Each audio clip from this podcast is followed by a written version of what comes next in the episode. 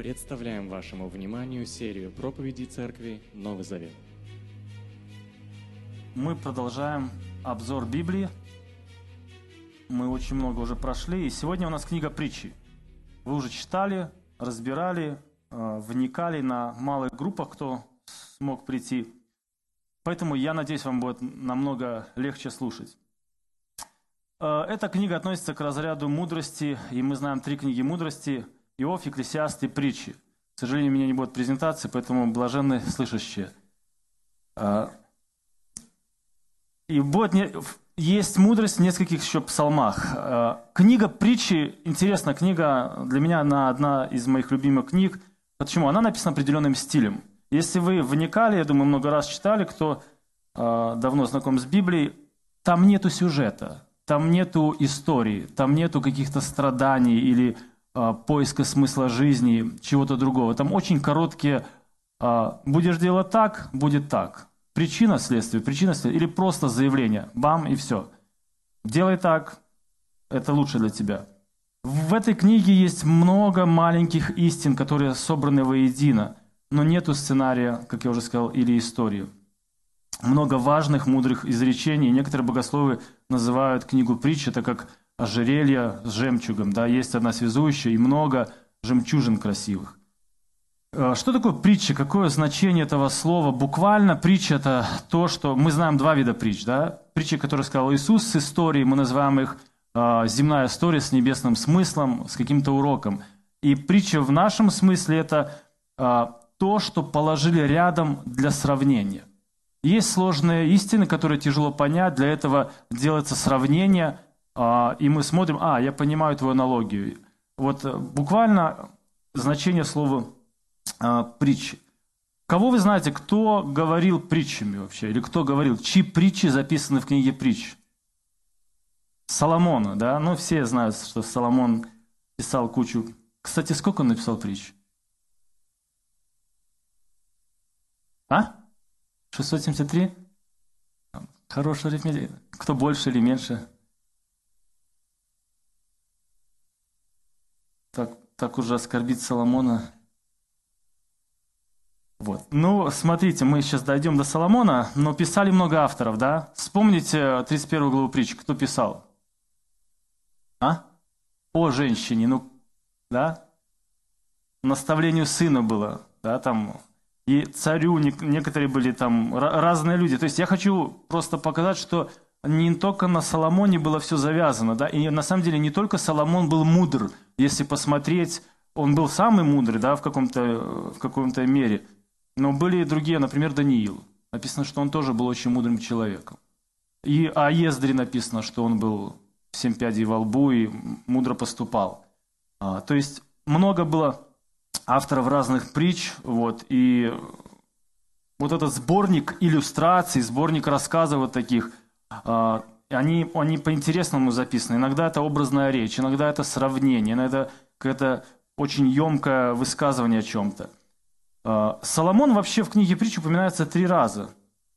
И говорят, что Соломон написал э, вообще больше притч. Здесь его записано 900 притч. А, но если почитать третью книгу царства, четвертую главу, вот внимательно послушайте, он произнес три тысячи мудрых изречений, а песен его было тысяча и пять. Он исследовал жизнь растений от ливанского кедра до исопа, что растет из-за стен. Он изучал животных и птиц, присмыкающихся и рыб. Соломоновой мудрости приходили послушать люди из всех народов, от всех царей мира, которые прослышали о ней. Смотрите, много тем. Животные, география, растения. Все описывал он, все находил какие-то сравнения, интересные наблюдения. Но не записаны не все у нас. Да? Намного меньше притч, чем написал или сказал Соломон. Бог решил оставить только те, которые вне времени, вне границ, которые важны а, всем людям. И эти притчи собрали разные люди, и Соломон, в 25 главе написано, что он тоже собирал. И 200 лет еще после этого человека собирали э, другие притчи. Есть здесь, если вы посмотрите с 10 главы, так и называется «Слова мудрых». Не описано, кто они, просто слова мудрых. Идет перечисление притч. Там Агур, неизвестный человек. Некоторые говорят, это ученик Соломона. Лимуил, тоже считают, что это одно из имен Соломона. Не знаю, Просто у нас оно есть. А, это обращение как бы матери к сыну, да, вот в притче есть. Время написания примерно 971-931 год, потому что это правление Соломона. Ну, это время написания его притч. А, говорят, что Езекия их составил чуть позже еще, 720-700 год собирал. Примерно в это время писалась книга. А, чем хороша книга притч? Наименее спорная книга вообще. Мало богословов спорят о там авторстве или значение, богодухновенность этой книги. И, ну, это очень хорошая, интересная книга для Ветхого Завета. Почему она важна, друзья? А, скажите, вот в Новом Завете встречаем ли мы, и, может, вы сразу назовете мне, какие книги, послания, которые сразу дают практическое описание того, как применять истины, как жить? М? Вот послание Ефесянам, вспоминайте последние главы. Наставление, помните, рабам, кому еще? Детям, родителям. Сразу Павел говорит, говорит, потом, ну вот так поступай, так. А, и, и даже иногда конкретно он разбирает Коринфянам, разбирает конкретные случаи, просто дает советы буквально. Фи, там, филиппийцам он тоже говорит, вот так и так, женщин в мире, там, разбирает истории. Но если мы посмотрим Ветхий Завет, то, например, есть закон, просто дан закон и все. Есть сотворение мира, история, потом закон – и как бы мы знаем принципы, хорошо, вот Второзаконие, 6 глава, а, идя там учить детей, сидя, где бы ты ни находился, в доме, ну как бы вот такой принцип, да, да. Но если вы почитаете притчи, то вот это практическое преломление, когда а, Бог просто показывает, как связать вот то, что Он говорит, с повседневной жизнью. Здесь очень много. Например, есть отдельный раздел, который обращен к воспитанию детей, как к родителям, так и к детям. И по сути это практическое применение 6 главы Второзакония. Там, когда отец э, учит своего сына, говорит там, «А, не, не ходи в плохую компанию с людьми, которые хотят тебе там сказать, давай ограбим, убьем и пойдем что-то еще сделаем. Он буквально говорит ему не просто там возлюби ближнего, как самого себя. Он говорит, есть плохие люди, с ними не водись.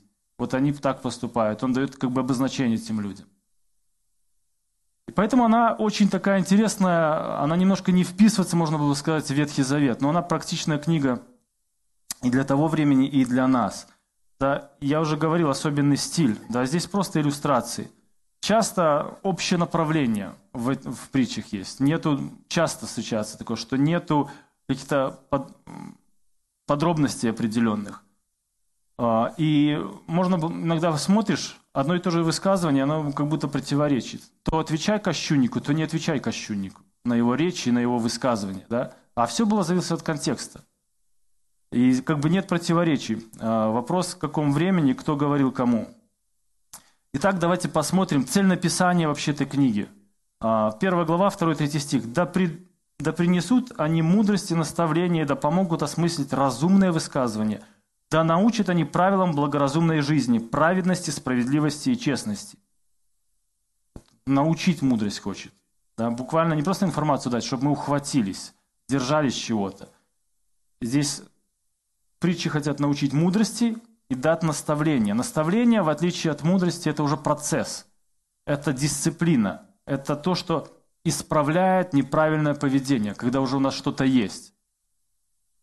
И эта книга э, ставит нас реально, если перечитывать перед определенными возможностями и важной целью. Почему? Потому что она помогает изменить наш характер. Она очень практична. Дальше написано, книга учит правильно понимать изречения. Да? Есть много умных людей, и эта книга будет помогать нам фильтровать изречения этих умных людей. Вы знаете, куча цитат, да, разных есть, куча информации, есть очень красивые, приятные, а на первый взгляд кажутся а, приятные высказывания или умные, да. Религия – это сердце бессердечного мира, да. Знаете, кто это сказал? Карл Маркс. А дальше он говорит, религия – это опиум для народа. Иногда первую часть берут и говорю, вау, вот это да. Ну, надо понимать там, да, или там, какие еще мы знаем красивые высказывания. Или хочешь жить у счастья, треба... Не, это не красиво. То есть, ну, треба красть и красть.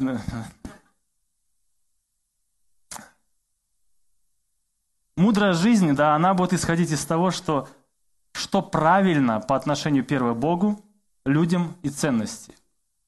И притчи об этом говорят. Какие адресаты, друзья? Кто, какая категория людей? Кто должен был получить, кто должен был читать эти притчи? Три категории людей, если посмотреть. Это 4-6 стих 1 главы.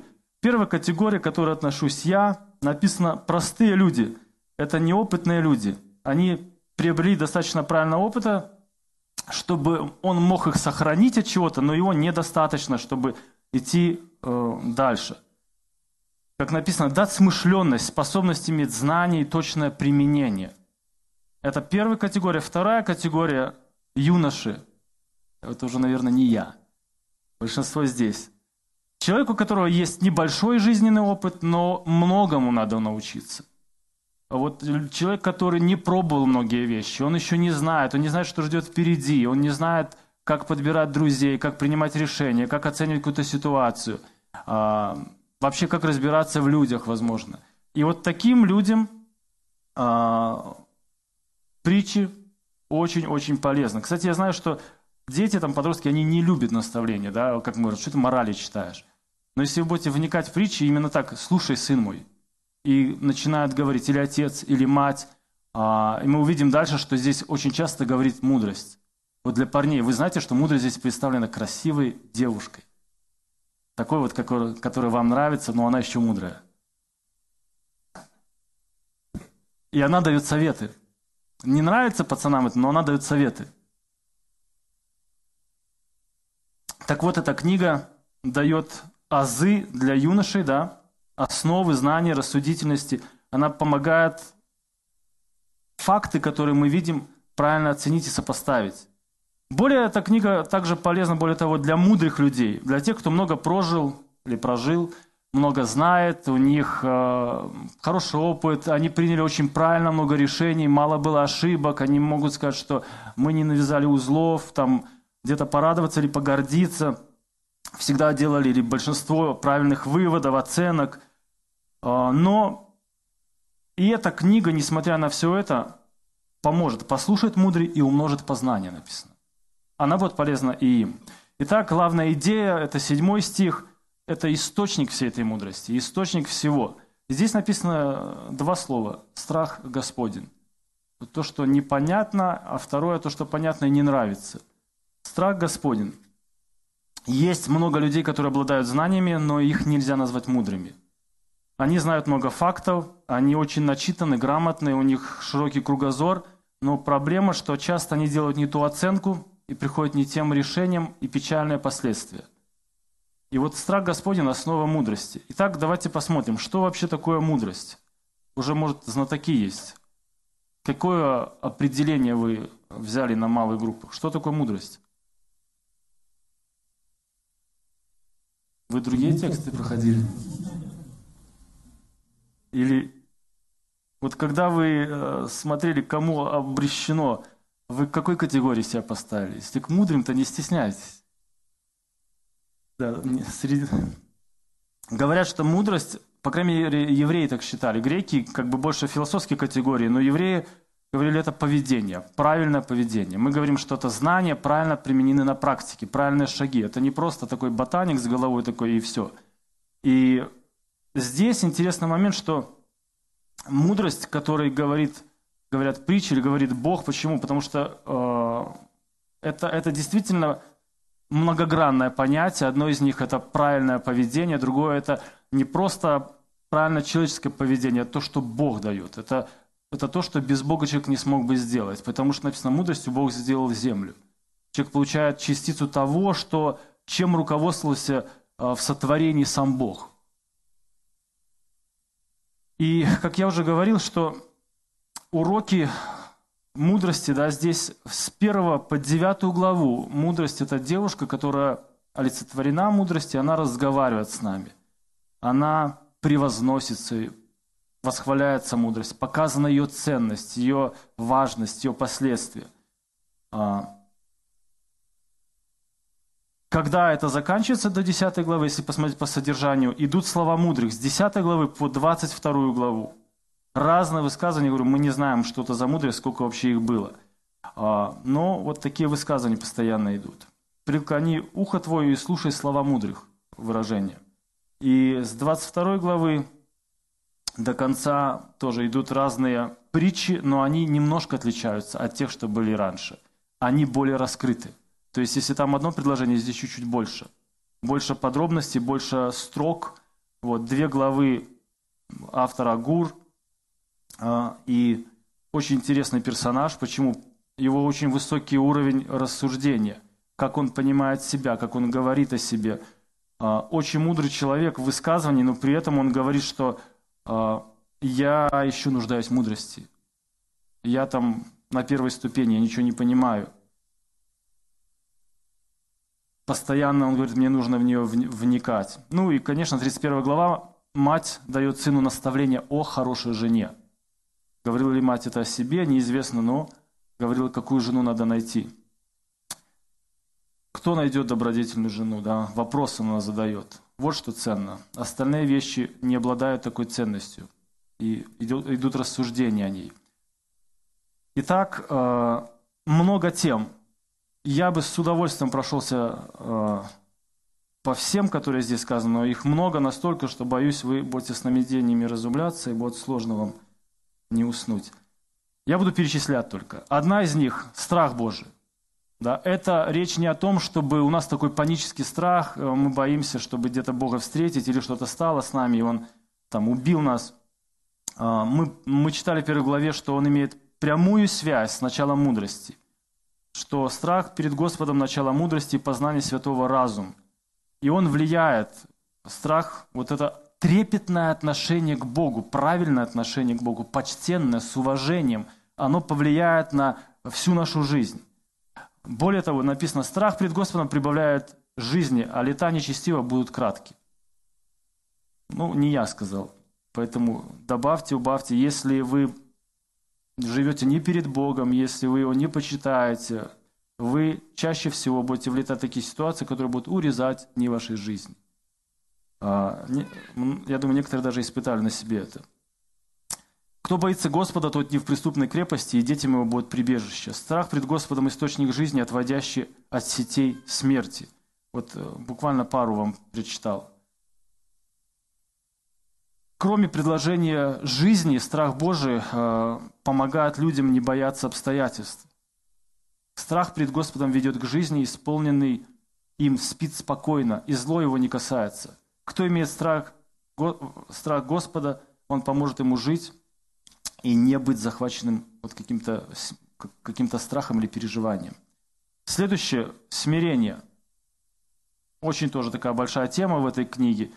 А, это качество очень важно в Божьих глазах. И Новый и Ветхий Завет, они как бы даже дублируют. Что Бог смиренным дает благодать, Бог а, обращает внимание на смиренных людей, что Бог противостоит людям, которые гордецы по природе своей не буду читать, я просто назову эту тему. Одна из тем также упование на Бога.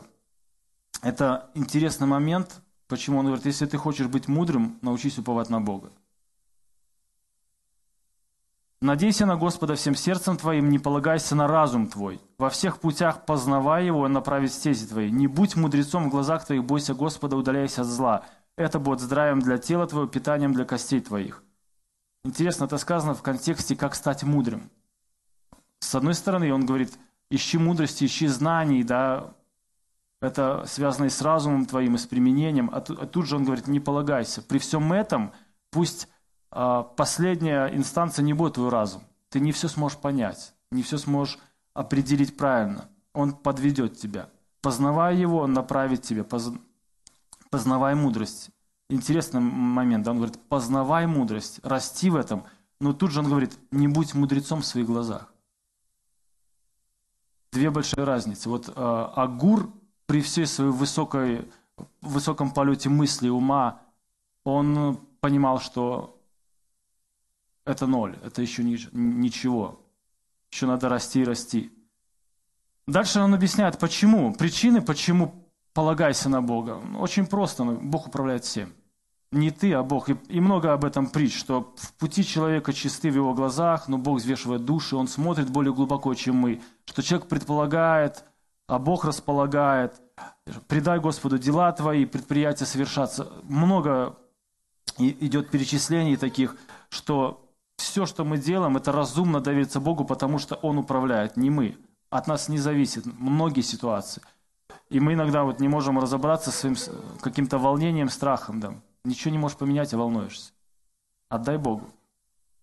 Следующая тема – это опасность отношений вне брака. Интересно, тоже притчи очень много об этом говорят, что от чужой жены будут проблемы, что это все временные моменты, но наступит момент расплаты даже здесь, не только там в другой жизни. То есть мудрость будет охранять от таких ситуаций.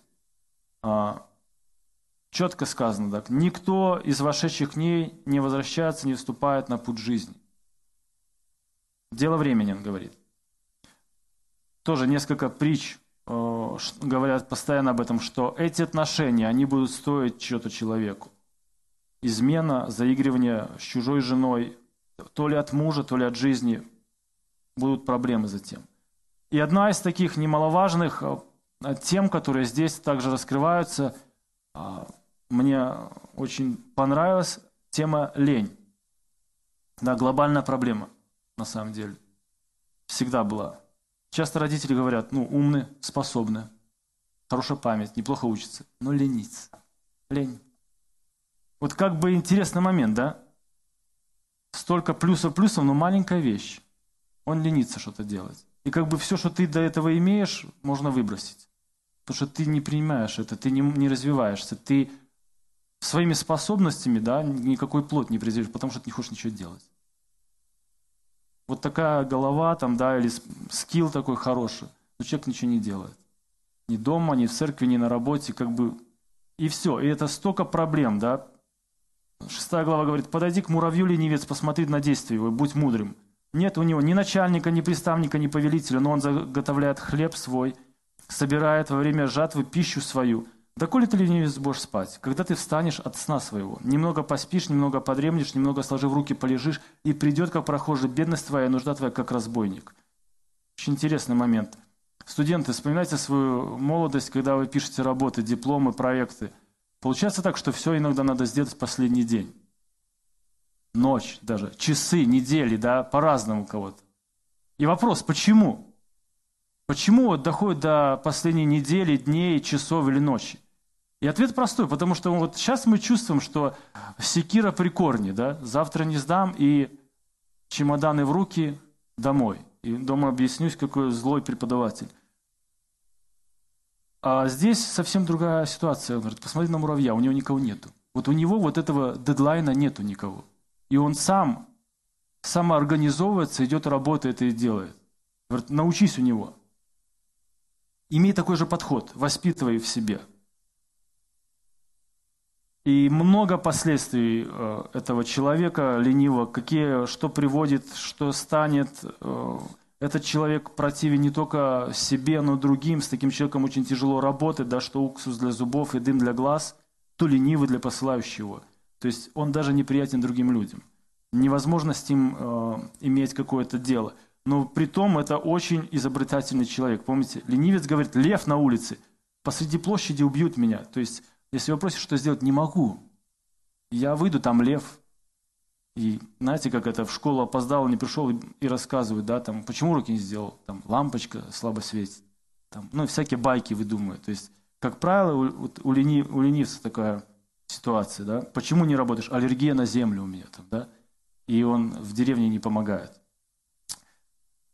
Следующая тема – опасность языка. Тоже отдельная большая тема, а, где предупреждают нас о том, а, как говорить, а, что говорить, что не говорить, как работать над собой, да, описывают глупого человека с неправильным языком, да, и человека, который умеет контролировать свои уста или хранить свои уста здесь. Пропущу. Большая тема, долго говорить. Одна, следующая тема – взаимоотношения с людьми. То есть правильное отношение с любыми, с любыми людьми – с грешниками, как правильно подбирать друзей, а, правильное отношение с бедными людьми, с богатыми людьми, правильное отношение в бизнесе, там, а, отношения, когда ты влияешь, когда на тебя влияют другие люди, как к этому всему относиться. Вот вопрос о дружбе, о ценности дружбы, это все говорят, э, говорит эта книга. Если вы раньше не замечали, вот предлагаю перечитать эту книгу. Эту книгу можно читать просто всю жизнь, постоянно. Закончил, перечитываешь, обновляешь свои призыв такой. Правильное воспитание детей, тоже интересно будет актуально сегодня. Да? Глупость привязала сердцу да, юноши. Что поможет? Эту глупость. Розга написано, да? Психологи много программ пишут, так все просто здесь. А, и последняя, или даже не предпоследняя тема большая, это характер образцовой жены.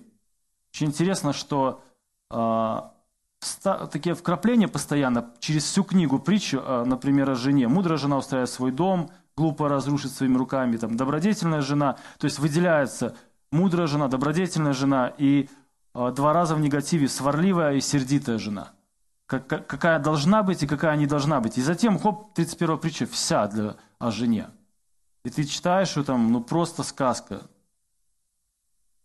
Да, да, все как, что, что за женщина, да, такая прям.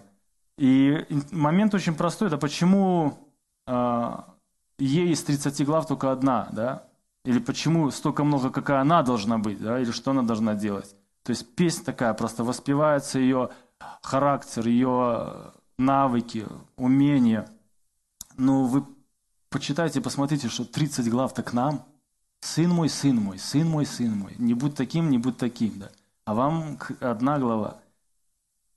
И последняя тема, если есть еще время, я хотел бы поговорить, это большая, наибольшая тема в этой книге, книга, э, тема мудрости. Вот мы говорили, что начало мудрости – страх Божий, то есть все начинается с отношения с Богом. Мудрость приходит через отношения с Богом. А, написано, блажен тот, кто находит мудрость, и человек, который обретает понимание, потому что мудрость выгоднее серебра и приносит большой доход, чем золото – она дороже драгоценных камней, и ничто из желаемого тобой не сравнится с ней. Я думаю, половина не согласятся, что мудрость лучше денег, там, банковского счета, открытого счета. Но написано так, что мудрость лучше. А, интересная статистика. Находили людей, которые выигрывали миллион или миллионы. Затем проходило время, и они жили в разы беднее, чем они жили до того, как они выиграли этот миллион. По простой причине. Были деньги, не было ума. Они не знали, как распорядиться, они просто жили на такую ногу, что потом не могли остановиться, и уже в конце просто э, ты заходишь в долги, желая поддерживать такой образ жизни. А те деньги, они у тебя не работали, ты их проел или просто прогулял. И поэтому здесь очень много повторяется, что если у тебя нет мудрости, не ищи денег. Бесполезно. И здесь я уже говорил, мудрость как девушка, которая зазывает, приди, я научу, посмотри, я буду с тобой, я покажу все, как, как получить мудрость, как жить в этой ситуации, в этой ситуации. Я дам тебе определенные инструменты. Здесь очень много всяких параллелей идет, а, призывов, что это самое главное. Направь а, смысл жизни, чтобы взыскать мудрость, чтобы а, она была с тобой, там, окружала, обвязывала, была... Ну, то есть мудрость везде – это, это главное, что говорит, на первых, наверное, 8 или 9 глав об этом говорят. И дальше он говорит, что не всегда вот возможность иметь мудрость. Вот время, когда вы не получите этой мудрости. И написано, ну раз вы отвергли меня, когда я призывала, и никто не внимал, когда я протягивала руку, раз вы пренебрегали всеми моими советами и не приняли моего укора, то я в свой черед посмеюсь над вашей бедой. Поиздеваюсь, когда поразит вас ужас когда поразит вас ужас, как буря, и беда пронесется над вами, как вихрь, когда горе и скорбь подавят. Тогда будете звать меня, но я не отвечу. Будете искать меня, но я не найду. То есть для того, чтобы правильно реагировать на какие-то вызовы в жизни, трудности, переживания, потери, нужны годы работы над собой. И мудрость говорит, если ты на это время все забивал, жил для себя, то придет момент, когда будет поздно. Может быть, ты не будешь самым глупым и не вляпаешься в самые плохие вещи, но тебе не хватит э, мудрости жить правильно. Ну, приводили пример, да, если человек не будет учиться 10 лет, да, и потом попробует это сделать, он очень много потеряет. Научится писать, читать, устроиться на работу, но будет большая разница. И мудрость как бы подтверждает это, что всему свое время не упустить момент. Это начинается со школы. Познавайте, учитесь, задавайте вопросы, делайте правильное решение, повторяйте эти правильные решения. На прошлый опыт смотрите, что было сделано кем-то правильно или неправильно. Очень много мудрость говорит э, о этих путях. Куда человек идет, куда не идет. И я хотел бы, конечно, перечитать вам все э, притчи, которые говорят о мудрости, но я зайду немного вперед. В Новом Завете а, Иаков по своем послании тоже упоминает о мудрости. Это очень интересный момент. А, Иаков говорит, что, друзья, есть два вида мудрости. Третья глава, я прочту с 13 стиха. Иаков обращается к верующим говорит, «Кто среди вас мудрый и разумный? Пусть он своей достойной жизнью покажет, что дела его совершенны совершены с которую дает мудрость. Но если вы вынашиваете в сердце горькую зависть, чистолюбие, то не хвалитесь и не лгите против истины. Такая мудрость приходит вовсе не с небес. Она земная, человеческая, демоническая. Там, где людьми руководят зависть и чистолюбие, там беспорядок, всякого рода зло. А та мудрость, которая приходит с небес, прежде всего чиста, потом миролюбива, мягка, послушна, полна милосердия, добрых плодов, беспристрастно, искренне.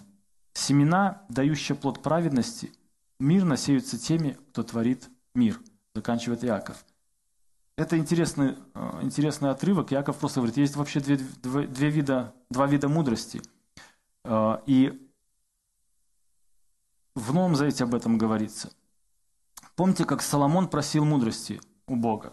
И если перечитать третью книгу царств, его историю – Соломона, который написал Экклесиаста, который написал кучу притч, то Соломон э, буквально говорит Богу э, такие слова. «Но я совсем молод и не знаю, как исполнить свой долг». Он был царем.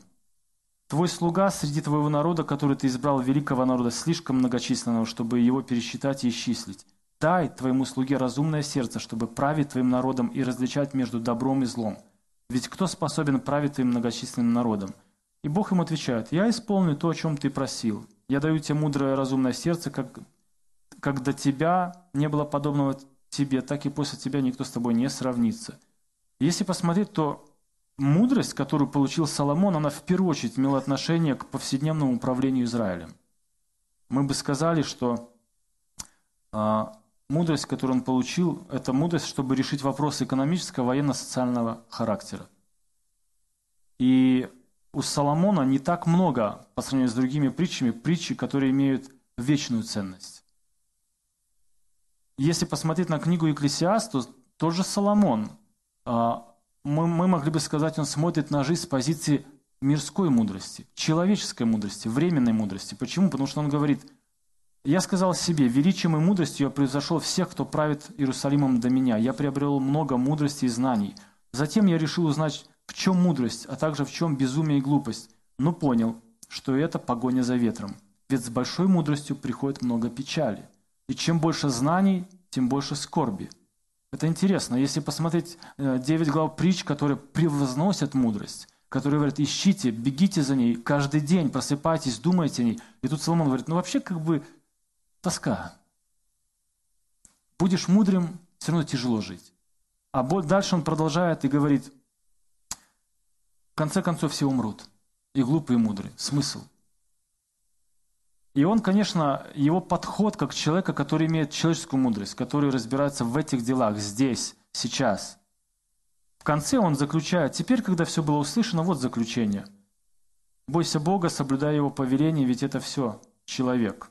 Буквально это все, что есть человек.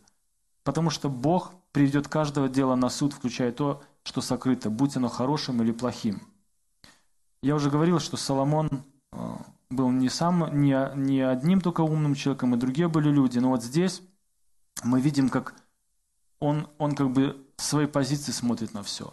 С такой вот человеческой позиции, когда ты вроде понимаешь, ты много достиг, ты много умеешь делать. Он рассказывает, что он только не делал, насколько он поднялся во всем этом. Он в разных сферах развивался, и дом, и музыка и отдых, все, что можно было делать, он делал, и в итоге он говорит, как-то без Бога это все ноль. Вот все эти знания. А, Иаков, продолжая эту тему здесь, он говорит, хорошо, мы верующие, какая мудрость, что есть сейчас, давайте посмотрим, чем мы живем, какой мудростью мы руководствуемся в жизни. И мне нравится Иаков, почему он задает вопрос. Кто среди вас мудрый и разумный? Вот вопрос зал. Я не думаю, кто скажет, ну, я дурачок, конечно. Да, там. Но все как бы как минимум будут себя там, ну, среднеспециальные.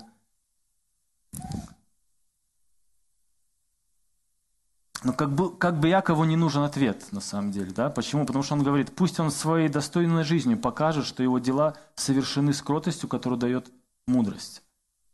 А, сегодня много людей спецов, очень много, да?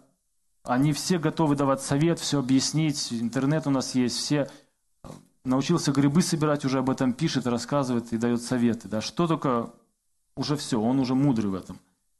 Но здесь он говорит, кто из вас мудр и разумен? И это синонимы, но отличие есть в этих словах. А, они имеют как бы чуть разное значение. Мудрость, мы уже говорили, это использование знаний в повседневной жизни. Разумен буквально у кого навык. Вот вы, возможно, очень крутой специалист в своей области. Вы гуру, к вам приходят за советами. У вас колоссальный опыт, начитанность, практика. В любой сфере. Может, вы там парикмахер или что-то делаете. Вот об этом идет речь. И Иаков говорит, и у него интересный стиль передачи материала. Если вы посмотрите по книге Иакова, он задает вопросы постоянно и говорит, покажи. Ты имеешь веру? Покажи. В первой главе говорит, покажи как ты будешь следовать за Богом в испытаниях. Дальше говорит, покажи, как ты будешь следовать за Богом в искушениях. Ты будешь не только слушателем и забывать все. Покажи, как ты исполняешь Слово. Во второй главе он говорит, покажи, как ты участвуешь в нуждах других людей, если к тебе приходит бедный человек. В третьей главе, да, или дальше он говорит просто о делах праведности. Третья глава, он говорит о том, что можно третьей главе он говорит о том, что можно показать даже мудрость, да, не просто свою веру, но и мудрость. А, Ее можно увидеть и как? Через образ жизни. Если ты мудрый человек, вот мы сегодня проходим притчи, да, много тем, можно задать себе вопрос, где я вообще? Я пользуюсь этим или нет? Можно ли меня назвать мудрым человеком? Какие мои решения по жизни были? Сколько делал я ошибок вообще? Что бы я поменял сейчас?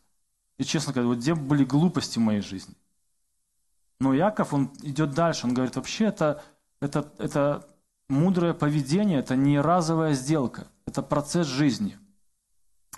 А, и дальше, да, уже два, два вида а, мудрости он говорит, да, есть Божья мудрость, насто, и настоящая, и есть ложная мудрость.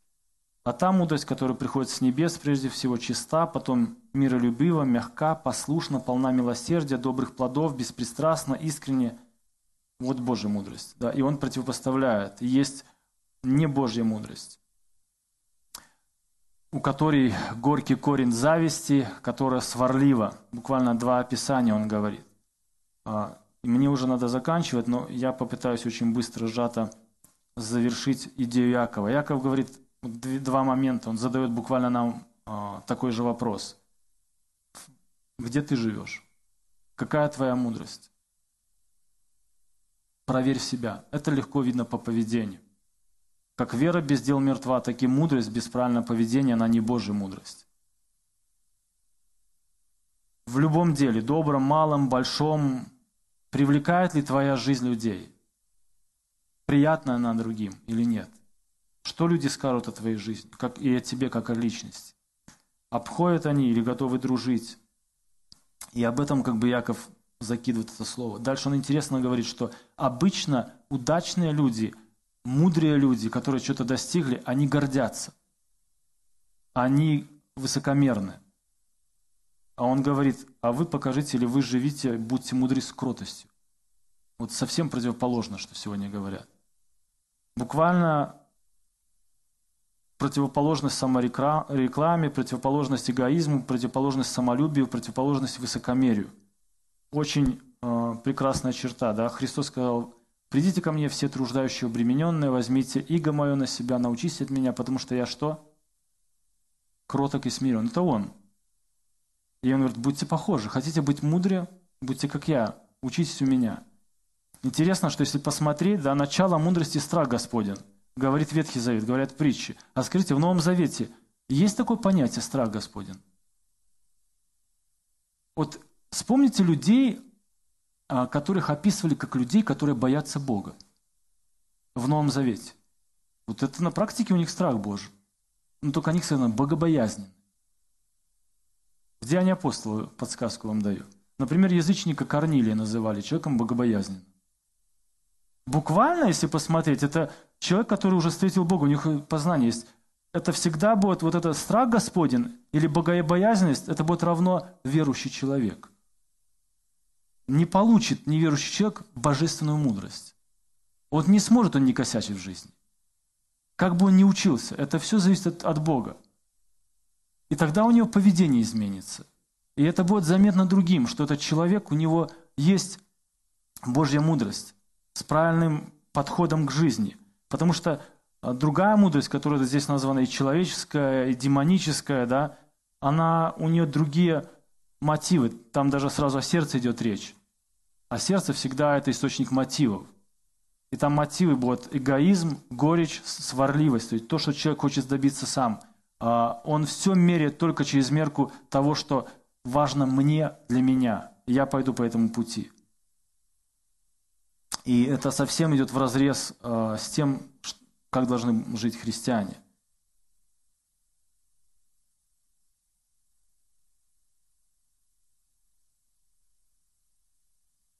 Очень важно понимать себя, очень важно понимать, э, где я, какие мотивы. Часто наши мотивы мы проверяем уже постфактум, когда что-то сделали, смотришь, а что это было вообще, почему так получилось? А, это я, потому что, ну да, не смирился. И, и в этом мы видим тогда проблему. Истинная мудрость описана следующими словами. «Чиста, мирна, скромна, послушна, полна милосердия, полна добрых плодов, беспристрастна, нелицемерна». Очень много описаний, но они понятны. Это как плоды Духа Святого, друзья. И Яков напоминает нам, Яков как бы он не описывает основание свое, не говорит, сейчас вам объясню. Он просто говорит евреям, которые понимали притчи, которые мы пробежали по ним. И, исходя из притчи, он как бы выводит нам за эти. Смотрите, вот такое поведение вам уже знакомо. Оно было в Ветхом Завете. Их описывали притчи, но пусть оно будет у вас. Напоминаю вам, и, и, и такое поведение не должно быть. Это не мудрость, как здесь написано, не лгите на истину. Другими словами, люди жили страшной жизнью, э, и потом говорят, ну, что-то там сделают удачно, но это от Бога. Я говорю, нет, не лгите на истину, у вас ужасное поведение, это не может быть от Бога. От Бога только доброе исходит, правильное. И в заключение, пролетая на бреющем, я хочу вам прочесть один стих, который нас ободряет – Благодаря Ему, то есть Христу, вы находитесь во Христе Иисусе, который стал для нас мудростью Божией, нашей праведностью, святостью и искуплением. Поэтому, как написано, тот, кто хвалится, пусть хвалится с Господом. Наша мудрость в Иисусе Христе, друзья. Всякий верующий уже начал путь мудрый. Он не идет глупым путем. Это ободряет. Уже Бог нам вкладывает и дает это. Помолимся. Наш Отец, мы благодарим Тебя э, за Слово Твое, которое очень много тем поднимает, которое практично, которое учит нас. Э, молим о том, чтобы понимать его, молим о том, чтобы то, что мы слышим, вникаем, нам поступать, нам жить, Господи. Мы нуждаемся в Тебе, мы нуждаемся в мудром руководстве, мы нуждаемся в охране, мы а, делаем глупые решения, иногда не видим далеко, и мы, Господи, нуждаемся в Тебе, чтобы Ты вел, чтобы Ты открывал нам глаза, чтобы Ты благословил нас, Господи, чтобы мы познавали Тебе, мы понимали свою зависимость во всех сферах жизни, а, невзирая ни на жизненный опыт, ни на возраст наш, мы приходили к Тебе в смирении, прося Твоей мудрости, Твое руководство, Твоему водительства, чтобы жизнь наша, она была привлекательна для других людей, чтобы мы ей могли свидетельствовать о Тебе, о Твоей переменах в нашей жизни. Благодарим Тебя, наш Бог. Аминь.